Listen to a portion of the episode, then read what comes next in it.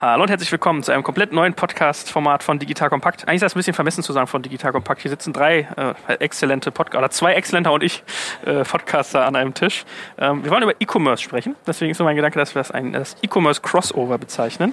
Und äh, es ist nicht gelogen, ich, ich klinge immer ironisch, wenn ich Leuten Komplimente mache, es ist nicht gelogen. Äh, die beiden Herren, die mit mir am Tisch sitzen, die sind für mich auf eine Art Vorbilder. Ja, äh, auf ganz eigene Art sage ich gleich was zu. Ähm, stellt euch doch mal mit eigenen Worten vor, wir fangen links an.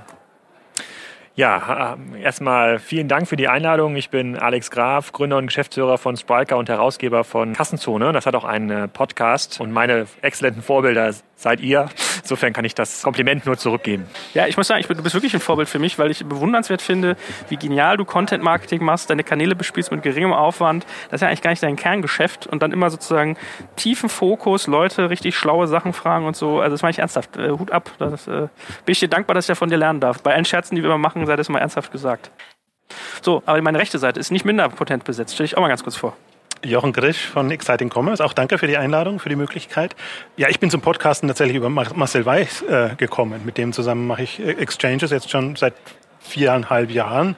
Ähm, also wir haben so eine Zeit begonnen, wo ich auch nicht dachte, dass das Podcast-Thema dann so eine Relevanz bekommen könnte. Aber eigentlich äh, Exciting Commerce als äh, Blog seit zwölf Jahren und die K5-Konferenzen, die sich jetzt so als Strategie- und Wachstumskonferenzen verstehen und ich denke, da einen ganz guten Stand in der Szene haben. Ja, absolut. Äh, auch zu dir muss ich ein, zwei Sätze sagen. Ich war vor kurzem war ich beim Handelsblatt und ich habe moderiert auf einem Event. Ich bilde mir ein, da warst du sogar auch am zweiten Tag, Alex, und hast einen Vortrag gehalten. Und es war faszinierend, dass die über den Tag hinweg die die vier, fünf Stunden, die ich da am Vormittag war, ist, glaube ich, drei, vier Mal der Name auf der Bühne gefallen, Jochen, ohne dass du da warst, weil die deine Thesen da sozusagen zusammengefasst haben und diskutiert haben. Allen Lesern sei mal ans Herz gelegt. Kassenzone.de müssen sich mal angucken. Äh, wie gesagt, den Podcast, aber auch die Artikel. Und genauso Exciting Commerce von Jochen, wo ich faszinierend finde, mit wie wenigen Worten, teilweise mit Zitaten und irgendwie, ja, so ein bisschen wie so, ein, wie so eine Collage aus Informationen, du sehr, sehr spannende Thesen eigentlich ausarbeitest, in die man eintauchen kann. Der Podcast auch sehr, sehr hörenswert. Also die Exchanges sollte ich auch mal abonnieren auf Soundcloud oder auf iTunes. Und die K5-Konferenz, lass uns da auch mal einen Satz zu sagen, weil wir wollen heute nämlich als unser erstes Thema über Plattformökonomie reden. Wir sitzen nämlich gerade auf der Zalando Visions, vielleicht hört man im Hintergrund so ein bisschen das Rauschen. Und äh, auf der K5 ist es ja auch ein bisschen äh, Thema, also der, der Dachthema, wenn ich es richtig mitgeschnitten habe. Du weißt da auch sehr viel zu, schreibst viel zu. Sag doch mal zur K5 generell ein bisschen, auch ein, zwei Sätze. Werbung. Aufgepasst! Wenn du ein B2B-Unternehmen bist, möchtest du jetzt deine Sales Pipeline mit neuen B2B-Leads füllen und dafür empfehlen wir dir unseren Partner SalesViewer. SalesViewer lässt sich total einfach erklären. SalesViewer entschlüsselt nämlich Unternehmen, die deine Webseite besuchen und zeigt diese in Klarnamen an. Du und dein Team sehen also ganz genau, wer eure Webseite besucht und wofür sich diese potenziellen KundInnen interessieren. Und dann gibst du einfach Vollgas, denn du kannst diese Unternehmen dann ja zielgenau ansprechen und einfach zu neuen KundInnen machen. Im Marketing und Vertrieb ist das also eine Wahnsinnsunterstützung für die B2B-Lead-Generierung. Deshalb nutzen schon viele Marktführer wie Stepstone, Avato Systems, Spot5, Talon One oder die Vodafone-Tochter Grand Centric SalesViewer und generieren damit täglich neue B2B-Leads. Und wenn das für dich interessant ist, dann teste SalesViewer doch einfach mal kostenlos. Alles, was du dafür wissen möchtest, findest du unter folgender Weiterleitung digitalkompakt.de slash salesviewer. Und wie immer verlinke ich dir das auch auf unserer Sponsorenseite unter digitalkompakt.de slash Sponsoren. Das war's mit dem Werbespot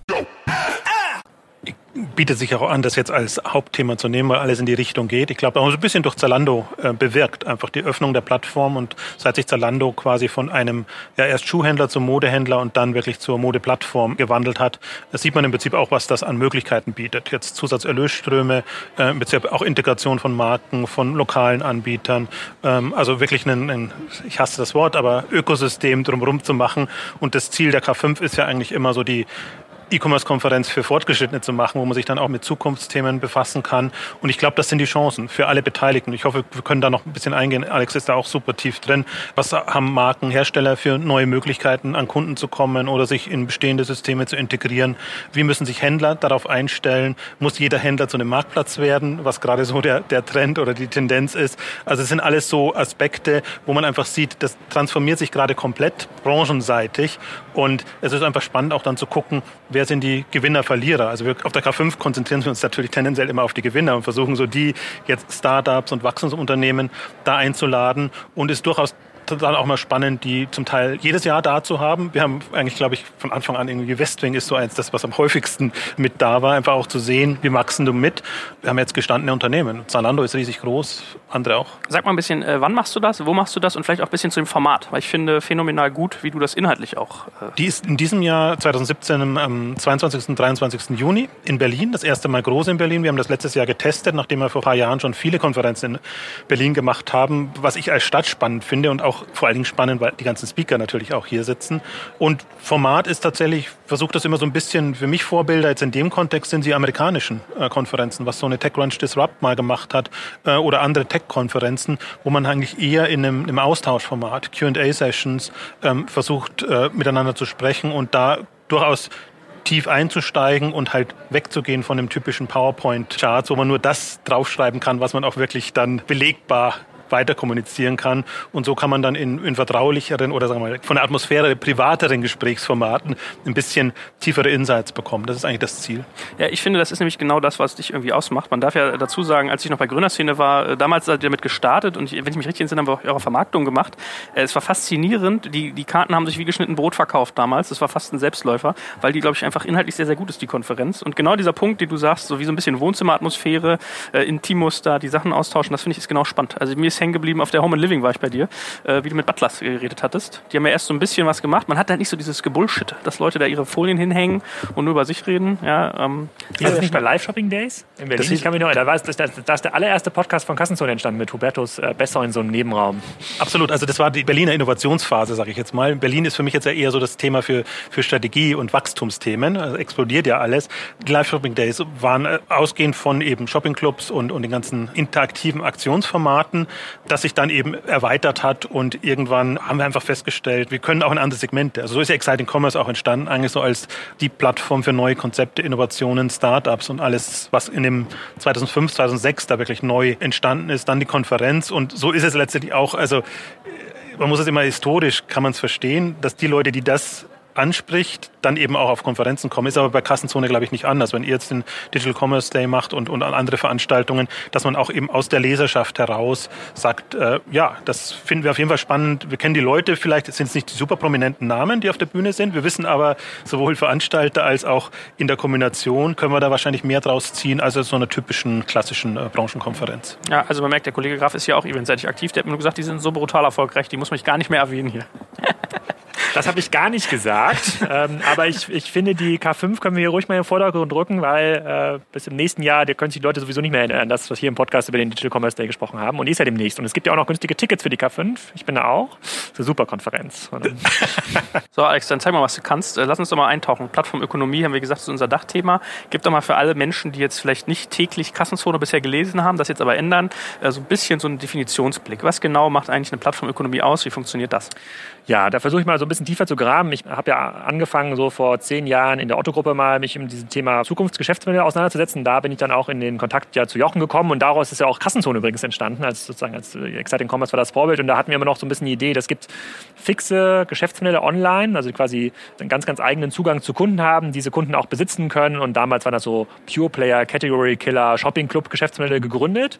Und ähm, diese Sicht hat sich aus meiner Sicht dadurch erledigt, dass ähm, diese großen Plattformen, die gerade entstehen oder auch schon entstanden sind, die haben einen sehr, sehr exklusiven Zugang zu Kunden über Devices, Software, ähm, ähm ganz, ganz viele Eintrittskanäle. Das kann auch ein Dash-Button sein oder eine Voice-Stelle. Und ähm, da verändert sich so ein bisschen diese Ökonomie-Regeln. Pure Player oder Category Killer sind oft gar nicht mehr in der Lage, Kundenzugang exklusiv zu besitzen, sondern die müssen sich das über die Plattform immer wieder anmieten, also sozusagen so Rent-the-Customer-Economy. Und damit verändert sich auch das Geschäftsmodell der Plattform, die ja entstanden sind über sehr, sehr konkrete, spezifische Geschäftsmodelle, also Google zum Beispiel über Werbegeschäftsmodell, Amazon über ein Handelsgeschäftsmodell und deren Erlösströme verändern sich weg von konkreten, ich kaufe Ware, verkaufe Ware oder ich kaufe Autos, verkaufe Autos oder ich kaufe Hotels, verkaufe Hotelzimmer, wie bei Airbnb, hinzu, ich verkaufe eigentlich nur noch Kundenzugang, ja, sozusagen. Und das wirkt erstmal wie ein sehr, sehr leichtes Asset. Man, es gibt ja mal jetzt auch hier auf dieser Konferenz gab es so ein, zwei Mal den Spruch, das sind eigentlich sozusagen Geschäftsmodelle, die besitzen gar keine Hotels und gar keine Ware mehr, die verkaufen nur noch Zugang. Das klingt ja super Asset-light, aber Kundenzugang ist eigentlich das schwerste zu besetzende und zu managende Asset und das können diese Plattformen einfach sehr, sehr gut. Wenn sich diese Geschäftsmodelle so verändern, den Kundenzugang quasi auf einmal ownen oder der übertragen wird auf diese Plattform, verändert das für ganz, ganz viele Player in diesem Umfeld auch die Spielregeln. Und ich habe das sehr, sehr hart gelernt ähm, in ähm, sehr vielen ähm, M&A-Projekten in denen Pure-Player sehr, sehr schwer hatten zu beweisen, dass sie in irgendeiner Form aus ihrem Bestandskundenkreis ein stabiles Einkommen erlösen konnten. Also die Bestandskunden mussten gefühlt immer wieder sehr, sehr teuer aktiviert werden und diese Aktivierungskosten der Bestandskunden, die haben sich irgendwann diesen Neukundengewinnungskosten angenähert. So, und das ist so für mich immer so ein Zeichen, aha, dieses Geschäftsmodell, diese Branche ist eigentlich schon so ganz langsam in der Plattformökonomie angekommen. Es gibt quasi für den Kunden gar keinen Grund mehr, sich für dieses Produkt, für dieses Angebot, für diesen Service ähm, spezifisch an einen Anbieter zu hängen. Die kaufen das immer wieder frisch und neu ein. Deswegen ist für mich Plattformökonomie, das ist keine Regel, die global jetzt auf alle Branchen, Sortimente gleich wirkt. Es gibt halt Branchen und Sortimente und Angebote, für die ist das schon deutlich äh, weiter fortgeschritten als jetzt zum Beispiel für einen Schraubenhändler. Aber grundsätzlich verändert sich dieses Regelwerk. Weg von einem, ich ohne den Kunden, hole den Kunden über irgendwie Performance-Marketing-Kanäle in mein System rein und werde mit ihm größer hinzu, ich muss den Kunden immer wieder neu anmieten. Und das äh, führt zu ganz, ganz neuen Regeln. Ich glaube halt, die Rolle ist wichtig zu verstehen, welche Rolle man in dem Kontext hat. Also ob man jetzt selber Plattformbetreiber ist oder ob man sich in einer Plattform einnistet oder welche Rolle man auch immer übernimmt. Ich glaube, ich bin bei dir, der, der Kundenzugang ist der, der, Schlüssel letztendlich. Und so wie wir das, glaube ich, in der ersten Phase gesehen haben, wo, wo das immer hieß, Marktplätze. Also ich finde, Marktplätze ist das schwierigste Modell, aber zum Beispiel jetzt bei VCs oder anderen auch das populärste, weil das ist ja wirklich Asset Light, hast du es schon genannt, äh, also super toll ist von dem, äh, was man an Fixkosten hat und an, an, an Aufwand hat ähm, und, und wenn das funktioniert, wunderbar. Die wenigsten kommen ja durch. Aber das ist für mich so das Vorbild, dass ich mir sage, jetzt die, die frühen Ebays oder, oder, oder andere, die das rein auf Marktplatzebene geschafft haben. Und was ich jetzt spannend finde, ist, wenn man jetzt die Amazon sieht und, und Zalando und vor allen Dingen auch bei Amazon, für mich das Faszinierendste jetzt Plattformmodell ist da fast jetzt Prime Now, weil Amazon schafft es nicht, selber irgendwie noch eine eigene andere Marke auf die Beine zu stellen. Das geht irgendwie alles schief. Die ganzen anderen Marken, wenn da nicht Amazon drauf ist, ganz, ganz schwierig. Aber mit Prime, beziehungsweise jetzt Prime Now, scheinen sie einen Weg gefunden zu haben, sodass ein Unternehmen zwei Plattformen hat. Kann man vielleicht noch vergleichen, dass man sagt, wenn man Facebook mit WhatsApp und so, aber das ist zugekauft und, und das ist jetzt selber kreiert und Spannend ist es bei Zalando natürlich auch nochmal zu verfolgen, die haben auf gutem Weg jetzt aus ihrer bisherigen Plattform das zu machen, weil sie es irgendwie geschafft haben, ein gutes Verhältnis zu den Marken und Herstellern zu behalten und, und sich da nicht zu verderben. Deswegen ist da sogar noch eine Unterstützung da und ein Rückenwind. Und vermutlich, weil Marken und Hersteller auch froh sind, dass neben Amazon noch jemand anderen gibt, der ihnen einfach eine Alternative, eine Perspektive bietet. Ähm, also ich finde, das ist die Kür. Aber ich glaube genauso dran, da glaube ich, ist Alex nicht so da, dabei, ähm, an, an, an kleinere Player, kleine Unternehmen, die zum Beispiel keinen Kundenzugang haben, aber extreme äh, Kompetenzen in der Produktentwicklung, in, in anderen Themen. Also ich glaube nicht, dass jeder zur Plattform werden muss. Äh, und ich glaube auch nicht, dass es was Schlechtes ist, wenn man von der Plattform abhängig ist, äh, sondern dass sich das komplett reformiert, transformiert und jeder seine Rolle eben wieder neu finden muss. Aber es ist schwierig für bestehende Marken und genau, Ich glaube, ich glaube was, was, was wir immer versucht haben oder was, wo auch immer viele Marktteilnehmer daran scheitern, man versucht immer so eine absolute Wertung zu finden, ist jetzt eine Plattform gut, ist eine Abhängigkeit gut oder ist sie nicht gut. Ich, das kann man gar nicht sagen. Also ich kann gar nicht sagen, ist jetzt Anker, diese Marke, die auch auf Amazon entstanden ähm, ist, ist das jetzt gut, dass sie von Amazon abhängt oder ist das nicht gut? Ich finde, sie haben einfach ein extrem gutes Business gemacht in den letzten fünf Jahren. Amazon ist in einer Pole Position, wie Apple als Hersteller auch in der Pole Position ist. Kann, ich finde, das ist extrem schwer zu werten. Was ich gelernt habe oder was ich für mich immer so mitnehme, ist, auch die Plattformen, auch wenn sie schon sehr groß sind, auch ein Amazon, auch ein Salando, sind gezwungen, sich permanent neu zu erfinden. Das können wir, da können wir Alibaba auch danken, weil ähm, so sehr quasi viele deutsche Hersteller und Händler von Amazon getrieben werden, wird Amazon, glaube ich, sehr stark von Alibaba getrieben, weil die einfach schon viel weiter sind. In China auch in ihren Plattformgedanken, auch in der Bespielung des Ökosystems. Also, und das ist auch immer wieder die Möglichkeit, neu einzusteigen. Wenn auch eine Plattform wie einem Google weiß ich nicht, Facebook sicherlich, Amazon sicherlich sich neu erfinden muss, dann ist das auch immer die Chance für neue Markteintreter, sich mit neu zu erfinden und diesen Zugang neu zu designen. Und ich entwickle für mich gerade so ein bisschen eine KPI, wann ist man eigentlich eine Plattform? Und ähm, das kann man jetzt ja, dadurch, dass jetzt auch mehr Unternehmen börsengelistet sind, relativ gut darin erkennen, wie viel vom EBIT, wie viel von den Einnahmen hängen, hängen eigentlich vom Servicegeschäft ähm, ab. Bei Amazon ist es fast alles, also es hängt alles von dem AWS-Geschäft ab, vom Prime-Geschäft, vom, vom Logistikgeschäft. Ähm, das eigene Handelsgeschäft ist für den Ertrag gar nicht mehr so relevant. Bei Zalando sehe ich gute Anfänge. Also wenn man Plattform positiv besetzt, da ist das Servicegeschäft auch schon, ich weiß gar nicht genau, so 200, 300 Millionen groß, also den, den Teil, den man so als B2B-Geschäft bezeichnen kann. Und je mehr sich Unternehmen dorthin entwickeln können, desto Besser finde ich das, das ist meine ganz persönliche Neigung. Also ich finde Plattformen deutlich attraktiver als abhängig Beschäftigte in der Plattformökonomie zu sein. Aber das ist Geschmackssache am Ende des Tages. Kannst du das nochmal so ein bisschen haptischer eigentlich machen? Also Jochen hat ja eben mit eBay schon so ein klassisches Marktplatzbeispiel gegeben. Ja, was ihr gesagt habt, irgendwie äh, Asset Light, das tendiert so zu Winner Takes It All, es ist sehr VC beliebt, das ist auch relativ klar zu verstehen. Man baut eigentlich zwei Seiten des Marktplatzes auf, Nachfrage und Angebot.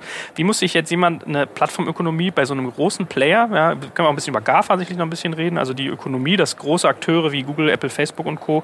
Äh, so einen Markt beherrschen. Wie muss ich mir da eigentlich eine Plattform vorstellen? Was bedeutet das?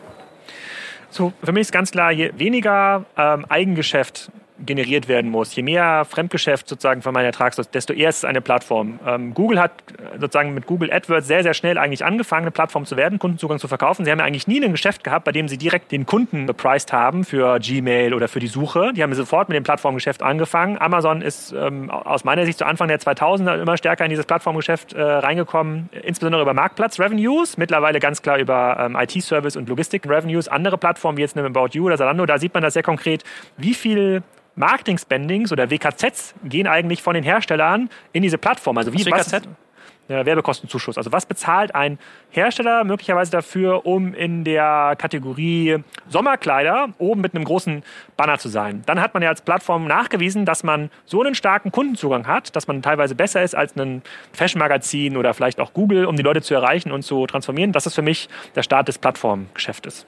Also wenn ich das stark vereinfachen würde, ich, ich versuche es immer so darzustellen. A, ist, ist der Servicegedanke, also kann ein Händler oder ein Anbieter in Services denken, Zusatzservices und das Zweite ist, ist er stark genug in diesen Services, um das auch externen zur Verfügung zu stellen. Das konnte man sehr schön bei Amazon sehen die ja im Prinzip alles, sei es von Technologie, sei es von Fulfillment oder von anderen Themen, ausgelagert haben, weil sie sagen, das sind Grundservices, die nutzen wir, aber da fühlen wir uns so stark genug in der Wettbewerbsposition, dass wir das auch auslagern können. Und ich glaube, davon hängt es auch so ein bisschen ab. Es kann nur ein starker Player machen und stark wird er eben durch den Kundenzugang. Da bin ich bei Alex und natürlich auch durch technologische Komponenten. Ich glaube, glaub, wo, der, wo so ein bisschen der Hund begraben ist, ja, ich treffe ja über Striker und auch andere äh, Projekte ganz viele Unternehmen, die Plattform werden wollen. Ich glaube, das ist kein guter Gedanke. Also die Plattformen, die entstanden sind, sind über ein sehr konkretes Geschäftsmodell, über einen sehr, sehr, sehr, sehr guten Value-Add entstanden. Also Amazon hat einfach eine extrem gute Produktsuche gemacht auf das Libri-Sortiment, kann man eigentlich sagen. Und, und Google hat einfach einen extrem guten Job gemacht in der Suche. Und die Plattform ist eher, nicht als Abfallprodukt entstanden. Heute wird es, glaube ich, eher strategisch entwickelt. Und da, finde ich, machen sich Unternehmen oft ein bisschen einfach und sagen, okay, coole Idee, ich werde irgendwie Service Provider, ich verkaufe Zugang, ich will ja gar nichts damit zu tun haben, hier irgendwas auf Lager zu legen. Und das ist falsch. Also diese Abkürzung habe ich noch nirgendwo gesehen. Und diese Abkürzung sollte man auch nicht denken. Man muss erst darüber nachdenken, was kann ich eigentlich, warum sollte der Kunde bei mir kaufen, was kann ich gut, was kann ich besser als die anderen. Und es kann sein, dass daraus meine Plattform entsteht, aber das darf nicht der treibende Gedanke sein. Und das treibt momentan sehr, sehr viele, ja nicht Unternehmen in den Ruin, aber das, das führt dazu, dass dann teilweise Projekte ein Jahr, zwei Jahre nicht umgesetzt werden, weil irgendwie dieser Weg zur Plattform nicht klar ist. Ich glaube, das ist auch die Falle. Also das ist genau das, was im Gründerbereich auch, auch passiert, dass man lieber einen Marktplatz macht, anstatt einen Shop. Aber so, solange man kein Händler war, ist es unheimlich schwer, das, das hinzubekommen. Deswegen jetzt die Marktplätze, die jetzt entstehen, aus einer Handelskompetenz heraus, sind aus meiner Sicht sehr viel relevanter und, und können nachhaltiger sein. Deswegen ist es trotzdem noch schwierig, den, aus einem Handelsgeschäft einen Marktplatz zu machen. Äh, aber das auf der grünen Wiese zu machen, ist unheimlich schwer. Der zweite Punkt, den ich vielleicht noch ergänzen wollte, ist zu Zalando. Ich glaube, nur weil Zalando so ein starker Modeplayer war, können sie im Modebereich das eben machen. Also man kann jetzt nicht sagen, äh, was kann es jetzt jenseits von Amazon noch geben und das mache ich jetzt, sondern ich glaube, wir sprechen auch nur deshalb jetzt über die ganzen Plattformmodelle, weil all die eine bestimmte Größenordnung erreicht haben. Ich glaube, wenn man 10 Millionen Umsatz macht, äh, da muss man sich noch keine Gedanken machen, außer man ist eine ganz spezielle Nische, man darf es nie so verallgemeinern, aber muss sich keine Gedanken machen, wie werde ich jetzt zur Plattform. Aber alle, die über 100 Millionen, über 500 Millionen zu einer Milliarde kommen, spätestens dann muss man beginnen, sich Gedanken zu machen und dann eben gucken, was sind die Stärken, die man tatsächlich auch anderen zur Verfügung stellen kann. Ja, Nische ist ein gutes Stichwort. Ich wollte mich mal so ein bisschen gefragt haben jetzt auch, was sind denn so die, die Dinge, die man dafür braucht? Also du hast ja schon ein paar Sachen irgendwie angedeutet, also äh, die, die Denke, das zu öffnen, die Kompetenz in dem Produkt, was ich dann irgendwie vermarkte, Services, Logistik etc. Brand haben wir jetzt irgendwie eigentlich schon rausgehört, ist super wichtig. Aber wie ist es denn auf der Produktseite? Gibt es bestimmte Nischen, bestimmte Sparten, die sich besonders gut dafür eignen? Müssen die eigentlich immer groß sein oder ist das auch irgendwie ein Longtail-taugliches Thema? Was ist so eure Beobachtung? was ist eher am ehesten äh, Plattform? Tendierend. Ja, also ich habe mich mit der Frage schon ein paar Mal auseinandergesetzt und also ich habe für mich das Raster erkannt, dass es natürlich einfacher ist, eine Plattform in einem Bereich aufzubauen, wo man äh, sozusagen eine hohe Kundenfrequenz hat. So mit sehr, sehr speziellen Produkten. Ich kaufe ein Auto, platt, daraus eine Plattform zu bauen, die gar nicht diese wiederkehrende Kundenfrequenz hat, die ich anderen anbieten kann, um da rein zu vermarkten, finde ich sehr schwer. Die Plattformen, über die wir heute alle reden, ob es jetzt ein Alibaba, ein Zalando, ein Google, ein Amazon und vielleicht noch zwei, drei weitere sind, die zeichnen sich in ihrem Kernprodukt eigentlich dadurch aus, dass das sehr oft gefragt ist. Nicht unbedingt täglich wie bei Google, aber vielleicht wöchentlich. Ne? Sozusagen der Kunde kehrt dort wieder. Immer wenn das gegeben ist, ich weiß nicht, ob das ein K.O.-Kriterium ist, sozusagen, ob das gegeben sein muss, damit man eine Plattform bauen kann. Aber das ist für mich so ein Pattern, bei dem ich sagen würde, ja, das erklärt mir zumindest, wie ich überhaupt einem Dritten anbieten kann, diesen Zugang zu kaufen. Aber hast du nicht am Anfang gesagt, äh, dir fällt auf, dass viele Plattformen sozusagen oder dann zu Plattformen werden, wenn die Kundenreaktivierungskosten eigentlich schon fast mit den Kundenakquisekosten gleich tendieren? Die werden nicht zur Plattform, sondern diese Nischen, diese Sortimente oder diese Angebotskonzepte, die unterliegen dann dieser Plattformökonomie bereits. Also dann ist es, wenn im Unternehmen ein Category Killer, ein Pure Player schon in der Phase ist, wo Neukundengewinnung fast genauso attraktiv ist wie Bestandskundenreaktivierung und, und vielleicht haben die schon einen personalisierten Newsletter, haben ja die meisten fairerweise noch nicht, oder vielleicht haben die auch schon eine gute Webseite, dann wird es echt schwer. Das heißt nicht, dass diese Unternehmen zur Plattform werden kann. Eigentlich ist das schon zu spät. Also eigentlich das, dann haben die den Zeitpunkt schon ein bisschen verschlafen. Was ist deine Sicht auf den Produktbereich? Weil du auch gerade gesagt hast, es kann durchaus in der Nische auch Plattformen geben. Ne, ja, bedingt, jein. Also ich, ich würde es gar nicht so restriktiv, glaube ich, formulieren wie, wie Alex. Ich kann mir das schon in, in jeglichen Bereichen vorstellen, dass es Plattformen gibt. Das ist ja alles ein entwickeltes Feld. Also ich, ich sehe das alles als, als frühe Phase und wenn ich mir das in fünf Jahren oder in zehn Jahren vorstelle, glaube von all den Erfahrungen, die man jetzt macht und die diese frühen Plattformen machen, da werden wir dann schon noch einiges mehr sehen. Was ich durchaus spannend finde, da bin ich bei Alex, wo das so schnelle Themen sind. Ähm, geht es halt schneller. Deswegen jetzt auch, auch, auch Mode braucht man halt häufiger als, als bestimmte andere Produkte. Oder wenn ich mir jetzt den ganzen Food-Bereich angucke, die Lieferservices, die entstehen, das finde ich unheimlich spannend, weil, weil da eine Dynamik da ist. Und da ist der Markt noch gar nicht so da und so reif. Aber also Umschlaggeschwindigkeit so ein bisschen? Ja, also auch von den Nutzern. Wie oft brauche ich so einen Service? Es muss halt irgendetwas sein, was man aus Kundensicht dauerhaft integrieren kann. Und dann haben solche Plattformanbieter eine Chance. Also nicht nur Plattformen, gibt auch andere, aber ich glaube, da ist einfach der Hebel mit, mit am größten. Und du bist aber mit der Frage ja eigentlich gekommen äh, von der Spezialisierung. Da, da glaube ich ja nicht so sehr, dass man da als Plattform eine Chance hat, sondern dass man auf dem Rücken von der Plattform gut fahren kann, mit einer speziellen Produktkompetenz.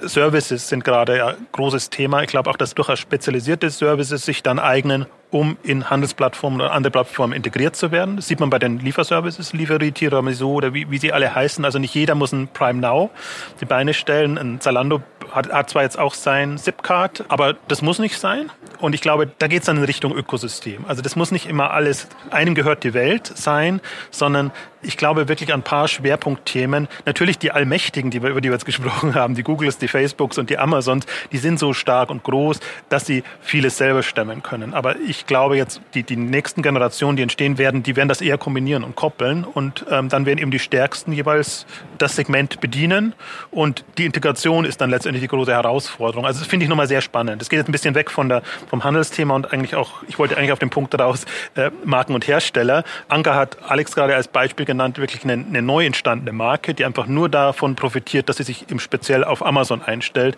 Aber genauso gut kann es bestehende Marken geben, ähm, die einfach sehr genau wissen, wie muss ich einen Amazon nutzen, wie, wie kann ich Google, Facebook nutzen, wie kann ich einen wir, wir, wir, diskutieren das ganz viel mit Herstellern und da mache ich immer die, äh, das Äquivalent, so ein Schalltech hier auch aus Berlin, die eine Infrastruktur geschaffen haben, um auf Plattformen wie einem Amazon, insbesondere auch im Alibaba oder Ebay, Marken zu schaffen. Das sind eigentlich moderne Hersteller. So ein klassischer Hersteller hat sich ja, oder ein klassischer Markenhersteller hat sich ja dadurch definiert, er hat irgendwie diese Marke aufgebaut und drumherum ein Produktsortiment in einer besonders hohen Qualität. Keiner kann das so toll produzieren wie wer auch immer aus äh, sozusagen aus einem Dorf bei Stuttgart oder bei, bei Frankfurt, da sitzen die ja meistens. Ähm, und wenn man jetzt aber sieht, wie macht eigentlich ein Schaltec das oder wie machen das so? Äh, das ist ja eigentlich das Ähnliche wie Anker, nur dass wir viele kleine Ankers gebaut haben. Dann sieht man, dass das Thema Produktentwicklungskompetenz eigentlich neben sowas wie Rezensionsmanagement, äh, Produktbilder, wie stelle ich das dar, Storytelling, eigentlich schon ein bisschen kleiner darstellt. Das heißt, die Kompetenzen haben sich massiv verschoben. Das ist eigentlich moderner Hersteller geworden. Und klassische Hersteller, also aus einer analogen Welt, die vielleicht heute noch Pfannen und Töpfe herstellen oder vielleicht irgendwelches ähm, Audio-Zubehör, Smartphone-Zubehör, die müssen sich daran orientieren. Also die müssen schon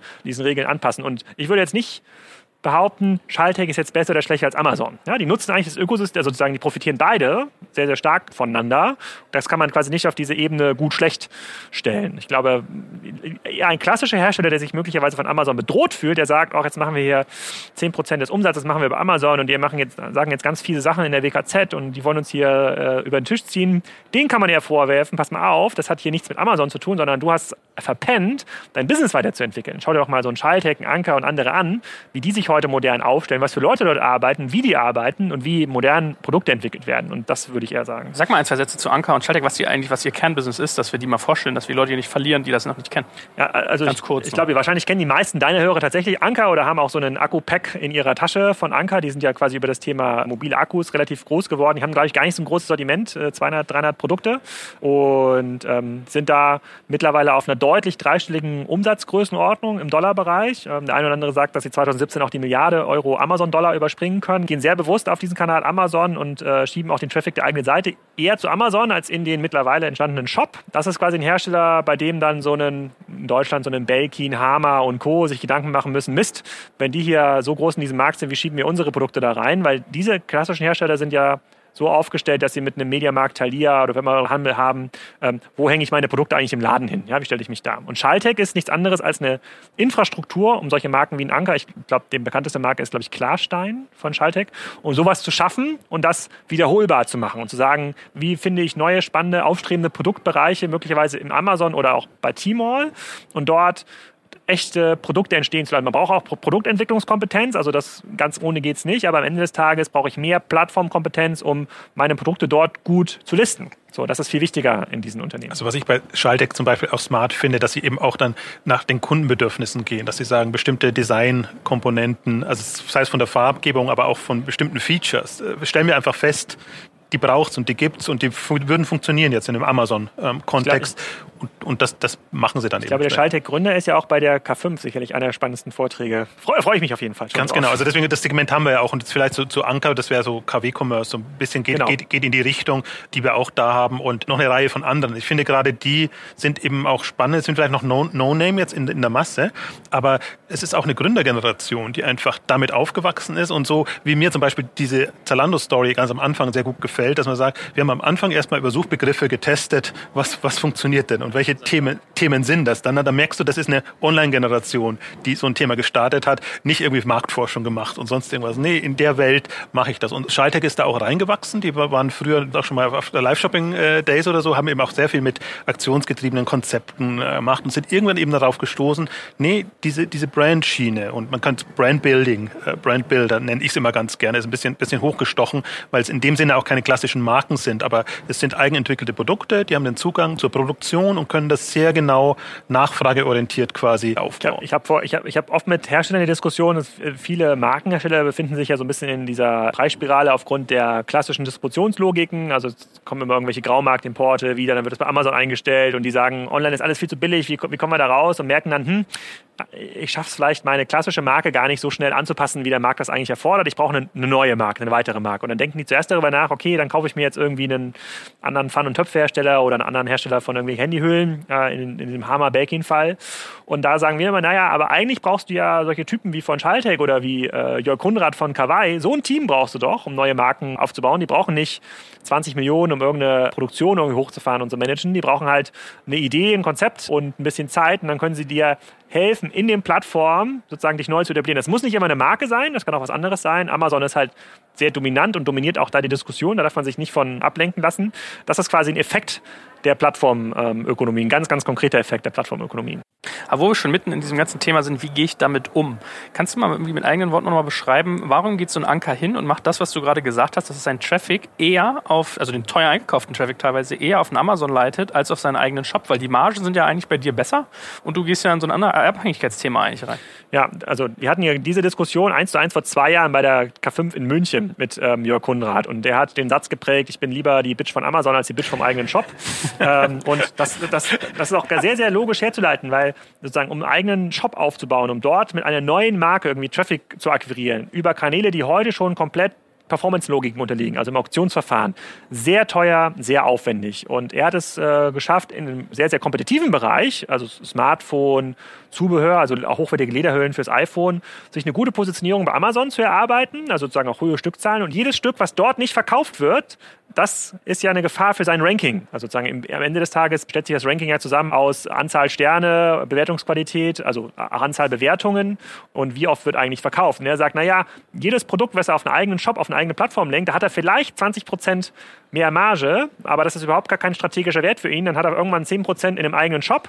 Dann verliert er möglicherweise Ranking bei Amazon und diese 10 Prozent, das ist ja für ihn gar keine Rettung, wenn Amazon wegbricht. Also schiebt er alles direkt zu Amazon. Und für solche Konzepte, für solche Kategorien bleiben im Wesentlichen Plattformen. Da kann ein eigener Shop mal für Sonderaktionen, für Produkttesting relevant sein, aber das macht für ihn, auch für den Jens Wasel, der mit KW-Commerce ja noch ein viel größeres Business hier in Berlin, das macht gar keinen Sinn, den Traffic wegzuleiten von den Plattformen, weil sich dort, das ist genau das gleiche wie bei Google, man möchte möglichst viele, möglichst weit oben sein und verteidigt diese Position ähm, auf Teufel komm raus. Und die einmal bei Amazon oben sind auf Platz 1 für, jetzt ist irgendwie Grills wahrscheinlich und Sonnensegel und, äh, und Gartenzubehör, die müssen einfach kämpfen, um oben zu bleiben, weil das ist der eigentliche Wert äh, ihres Businesses, äh, der da entsteht.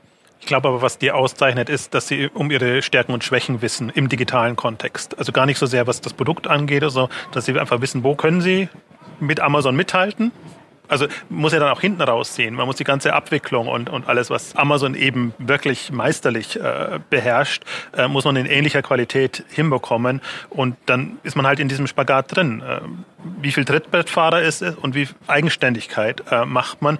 Also es gibt auch genügend Argumente dagegen, aber ich glaube, wenn man sich auf das Amazon-Universum einlässt, dann ist das eine, eine, perfekte Strategie. Und, aber das ist eine super agile. Also das heißt, die müssen ja auch dauernd am, am Puls bleiben und das ändert sich das ist, alles. Und das ist das Problem für die meisten analogen Unternehmen, die dann sagen, ja, okay, was der Jörg da macht oder der Jens Wasel, das ist doch in drei Jahren, dann hat Amazon dieses Business, das, das, und die sagen halt, ja, das ist wahrscheinlich so, aber in diesen drei Jahren verdienen sie Geld, können sich neu erfinden, können auch andere Bereiche aufbauen, auch andere, auf andere Plattformen gehen und, und lieber beherrschen sie diese digitale Kompetenz in diesen Plattformen und finden sich dort neu und bleiben dort ganz vorne, als in einen möglicherweise überholten strategischen Modus zu gehen, nochmal einen eigenen Shop zu bauen, diese ganzen Traffic-Kanäle irgendwie zu bespielen. Da braucht man auch wieder andere Leute dafür, da braucht man noch mehr technologisches Know-how dafür.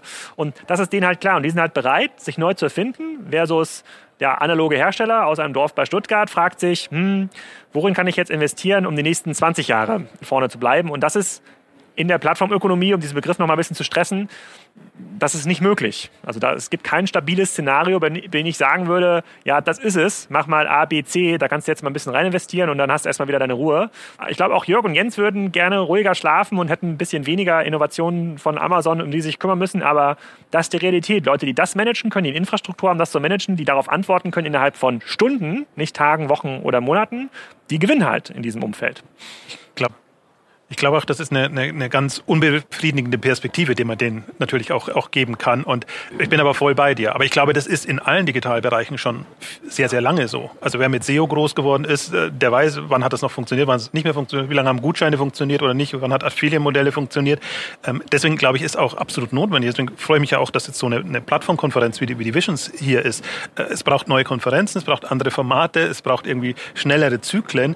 Diese klassische Beraterdenke, wir machen jetzt Beratung und dann dann 10, 20 Jahre Perspektive, fällen wir jetzt Entscheidungen und das ziehen wir dann genau. so durch. Wir machen eine Best-Practice-Plattform-Analyse, der Checkout von Salando, die Suche von Amazon, ja, das Partnerprogramm von About You. Wenn man das alles zusammentut, dann kannst du im äh, Schrauben- und Dübelbereich die für eine Plattform werden. So, ja. und das ist halt schwierig. Ja, das, das, ist halt, das ist eine ganz, ganz schwierige, kann ich nachvollziehen strategisch. Alle sind ja auf der Suche nach diesem stabilen Modell und alle versuchen es quasi auch in PowerPoint-Charts runterzubrechen und zu bewerten. Aber der Markt hat bewiesen, dass das nicht funktioniert. Und ich glaube, es gab tausende Versuche von auch großen Unternehmen und ich war ja selber in der Otto-Gruppe in so einer Funktion, um diese Charts auch zu malen. Und man kann jetzt nicht all tausend Unternehmen der Welt vorwerfen, das waren nur Dovis, die da was gemacht haben. Das ist sozusagen diese, diese alten Werkzeuge, die man da zur Verfügung hat, ja, Excel und, äh, und Best-Practice-Analysen, die funktionieren in diesem Markt nicht mehr. Sozusagen, die mhm. führen in die Irre. Wobei ich mich noch daran erinnere, wie du Süffi Sand zu mir gesagt hattest, als Amazon sein Startup-Programm irgendwie in Deutschland vorstellte, dass das so ein bisschen das, das Crack von Amazon wäre, um die in ihr Vendor-Programm reinzuziehen. Also je weiter du dich in diese Welt reinbegibst, also wenn du auch sozusagen dieses Fulfillment bei Amazon machst, desto abhängiger bist du, desto enger wird eigentlich diese Spirale für dich.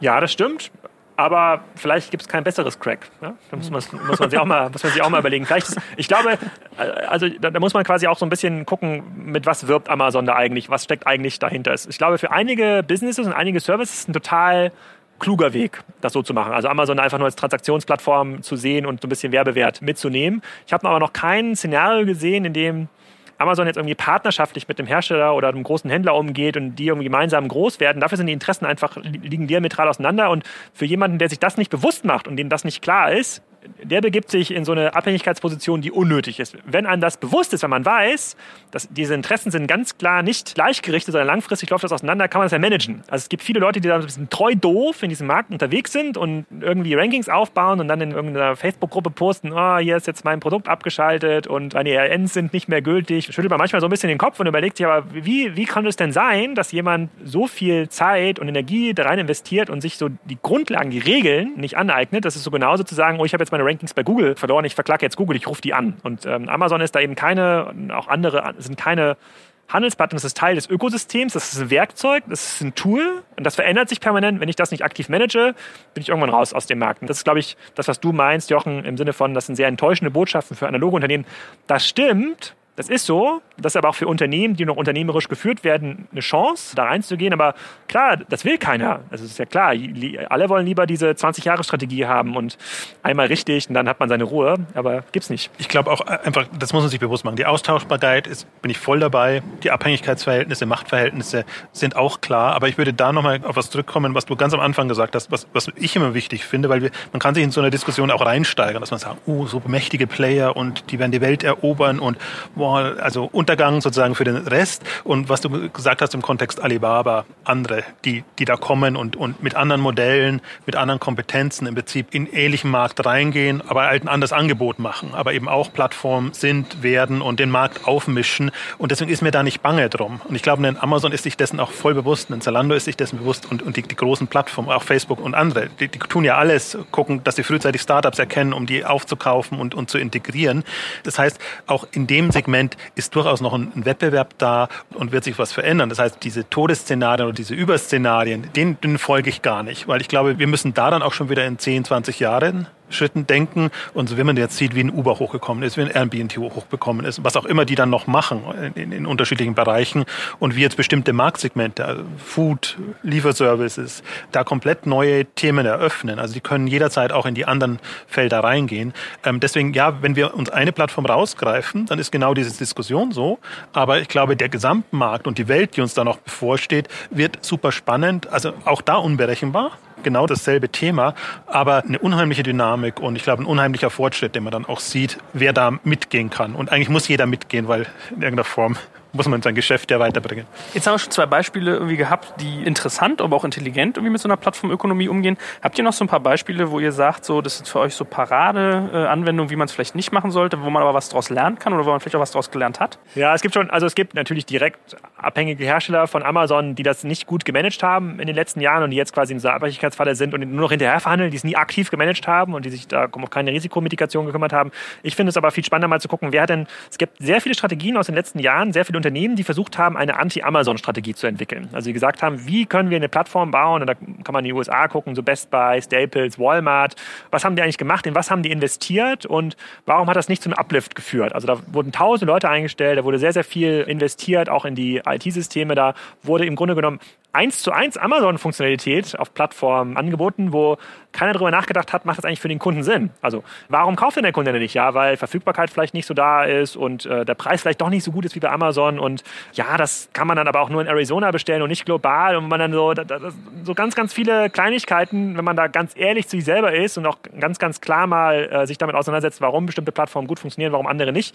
Da wurde sehr viel Geld in falsche Richtungen investiert. Ich, für mich persönlich ist das immer das Thema Multichannel, Omnichannel, was ja auch als Antistrategie mal gestartet ist. Wenn ich über alle Kanäle aktiv bin, dann habe ich ja mega Vorteil in den Kundenakquisitionskosten, den Marketingkosten und dann werden die Kunden schon zurückkommen. So, hat jetzt tausendmal nicht geklappt. Es gibt jetzt immer noch Leute, die das investieren, wo ich sage, okay, was ist denn, was ist denn dein Grund, das zu machen? Da wird sehr, sehr viel immer aus dieser alten Asset-Denke gemacht. Warum bin ich groß? Was mache ich mit meinen 100 Läden, mit meinen 1000 Lieferwagen, mit meinen äh, 20 Lägern? Und darum wird herumgebaut und nicht so um das Kundeninteresse. Das klingt total pathetisch und sozusagen so, so abgehoben, aber es ist eigentlich relativ einfach. Also viele Sachen werden gebaut, die null aus Kundensicht gedacht sind. Und dann fragen sich die Leute ja, okay, warum wird es nicht gekauft? Ja, weil es nicht besser ist als der Rest. Und du hast übrigens vier Jahre gebraucht und das Niveau hat sich mittlerweile so stark verändert, dass was du jetzt gebaut hast, nicht mehr relevant. Ja, man braucht so eine gewisse Vorstellungskraft, wohin das gehen wird. Also ich bin, bin ähnlich dabei. Ich würde würd sagen, dass der, der größte Fehler war und ist immer die, die Feature-Orientierung. Dass man sich wirklich Vorbildzeiten anguckt, so auf Best Practices fixiert ist, was für mich so ein Horror immer ist, weil genau das ist es ja nicht. Das ist das Oberflächliche, was man sieht jetzt bei Amazon. Und manche sind ja, gehen ja sogar so weit, dass sie sagen, Amazon ist ja schrecklich. Es ist ja schlimme User Experience, die Seite sieht ganz schlimm aus und so, das muss man doch besser machen können. Und ja. das funktioniert genauso wenig, weil es, eben zielführend ist für Amazon. Und es, es sind andere Kriterien, die da maßgeblich sind. Aber es ist auch die klassische Beraterwelt, die einfach featureorientiert, sich an Beispielen das nimmt, äh, im schlimmsten Fall dann alles zusammenpickt und dann äh, Sammelsurium baut. Aber es fängt auch schon an, wenn man meint jetzt mit Best Practice, das ist der beste Checkout, den, den nehme ich, ähm, und, oder die beste Seitenbesitzer, am schlimmsten auch kommt es aus Spriker-Richtung, äh, das beste Shopsystem. Als ob es am Shopsystem hängen würde. Also da ist dann. Ja, man kann da schon Fehler machen, äh, würde ich an dieser Stelle auch nochmal einwerfen. Absolut, aber es ist jetzt nicht, wenn man ohne Strategie hilft das beste Shopsystem nicht. So, so würde ich sagen. Und, und das, glaube ich, ist der Punkt dabei, dass so sehr oberfläches Digitalverständnis da ist. Also was entweder auf der technologischen Ebene passiert oder auf einem Pseudo-Digitalverständnis. Wir müssen jetzt digital machen und digital ist alles, was irgendwie mit Online-Daten oder sonst irgendwas hat, aber nicht auf der strategischen Ebene und, und, und nicht in diesem Plattform-Kontext, also was ich als, als tiefgreifendes Verständnis empfinden würde. Und das bedeutet eben, entweder muss es selber erlebt haben oder mitgemacht haben oder muss so offen sein, dass man einfach sieht, was machen die bewusst anders und wie kann ich mich da einbringen. Viele gehen immer mit dem bestehenden Blick auf diese Welt und dann erstmal ist alles ganz schlimm und das kann ja gar nicht so funktionieren, weil das haben wir ja immer anders gemacht und so. Und wenige sind so offen, dass sie das wirklich mal unvorgenein eingenommen anhören und dann aber nicht eins zu eins übertragen, sondern so transferieren auf die eigene Welt. Ich glaube, das wäre der Weg, also das wäre meine Lehre, aber das ist auch wirklich ja. kann super jeder, Kann jeder Hörer einen Lackmustest machen. Also wer heute noch an einem Best-Practice-Projekt sitzt und eine neue Webseite designt, der scheint einiges am Markt überlesen zu haben. Ne? Thema Mobile und, und Co. Ja, und alles, was im Voice-Bereich und was weiß ich, was da kommt. Also man sieht ja jetzt, das Schöne in den letzten zwei, drei Jahren war ja, dass man sieht, man kann sich eben auf nichts verlassen. Und selbst wenn man sagt jetzt Mobile, wir wissen inzwischen, dass Mobile das nächste große Ding ist, dann weiß man noch nicht, wie Mobile funktioniert, in welchen Interfaces und in welchen Konstellationen. Vielleicht abschließende Frage mal, was wären denn Kompetenzen, die man jetzt als Händler zum Beispiel auch aufbauen sollte, um in dieser Plattformökonomie äh, bestehen zu können, gerade auch mal so aus Personalsicht? Also muss ich jetzt zum Beispiel sehr stark in solche Themen reingehen wie Business Intelligence? Ist das ein IT-Thema? Ist das irgendwie Business Development mehr? Ist das Produkt? Was würdet ihr sagen, sollte man da sich irgendwie jetzt mal vornehmen? Äh, ich, ich glaube, man kann sich bei so Child Hacks, About You, Salando schon ein bisschen angucken, was man für Leute braucht. Ich glaube aber, man kann es sehr einfach runterbrechen, insbesondere auch für die GF-Ebene. Man muss einfach dafür sorgen, dass Dinge sehr, sehr, sehr, sehr schnell passieren, innerhalb von zwei Monaten, drei Monaten. Und das hat gar nicht so viel damit zu tun, dass man jetzt einen Head of Digital erstmal einstellen muss oder einen neuen Online-Marketing-Chef, sondern diese ganzen kleinen Sachen in der Entscheidungsfindung, die ja unternehmerisch getriebene äh, Businesses wie ein Salando oder About You einfach, die setzen einfach sehr schnell um. Das kann man erzeugen in jedem Unternehmen. So, äh, einfach mal ins Machen kommen. Und dann wird man ja sehen, was einem noch fehlt. Dann ein bisschen Performance Marketing hier, IT dort und äh, Product Management äh, vielleicht an einer anderen Stelle. Aber daran scheitert es aus meiner Sicht an diesen Entscheidungsprozessen am ehesten sind halt alles keine Themen, die man nach Masterplan machen kann. Und ich glaube, wenn sobald die Masterplan-Denke weg ist, kommt man auch in den richtigen Modus, äh, dass, dass man eben so Themen angeht. Natürlich wird das am Anfang alles ganz schlimm sein und es wird nicht so aussehen, wie die Profis das jetzt schon machen. Aber die Kunst ist ja, das so schnell zu lernen, dass man möglichst schnell auf so ein Level kommt. Deswegen fasziniert mich zum Beispiel der, der Startup-Gründerbereich sehr. Weil gerade jetzt Gründer der zweiten, dritten Generation, die das schon mal gemacht haben, sieht man einfach, wie unheimlich professionell die Strukturen, Technologie und alles aufbauen selbst wenn es jetzt ein anderes Thema ist. Und. Man kann, man kann sich ein einfaches Beispiel, also wir haben ganz, ganz viele Unternehmen auch in diesem Spiker-Umfeld, die man jetzt, ob das jetzt B2B ist oder irgendwelche Airlines oder sagen, wir brauchen jetzt irgendwas im Bereich so eine Voice-App, also irgendein Device, was so über die Stimme eine Transaktion empfangen kann. Und da muss man sich überlegen, wenn man das halt schafft, innerhalb von zwei, drei Monaten zu bauen, egal was für eine Voraussetzung man da hatte vorher, ist das gut? Das wäre auch immer noch wahrscheinlich gut für ein Startup, wenn man halt sechs Monate braucht, neun, zwölf, damit man das einbetten kann in die Gesamt-IT-Strategie oder in den Gesamtmarketingplan. Ist schlecht. Ist einfach versagt. Punkt aus. Hm. Okay, man merkt also, der Wind, äh, der einem hier entgegenwirkt, wird eisiger. Und äh, ich glaube, wir haben sehr schöne, viele kleine Takeaways mitgenommen, auch ein paar große, ähm, wo man halt wirklich merkt, es geht eigentlich um Agilität an vielen Stellen, habe ich so ein bisschen mitgenommen. Und äh, ja, ich freue mich schon auf, das mit euch fortzuführen. Also wir werden das mal versuchen, dass wir das öfters machen, ne? so ein E-Commerce-Crossover. Wahrscheinlich dann öfters mal per Telefon. Wir, wir geloben hier mal äh, eine gute Frequenz hinzukriegen. Ja, euch beiden vielen, vielen Dank. Vielen Dank. Danke dir. So, ihr lieben Zuhörer da draußen, das war es für heute leider auch schon wieder. Ich hoffe, ihr konntet einiges für euch mitnehmen und hattet Spaß beim Zuhören.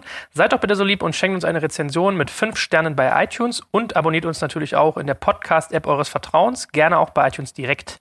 Und wir freuen uns riesig, wenn ihr unseren Podcast auch an Freunde und Kollegen weiterempfehlt, weil uns liegt wirklich am Herzen, unser Wissen mit vielen anderen zu teilen. Auf Facebook findet ihr uns ebenfalls dort unter facebook.com slash digitalkompakt.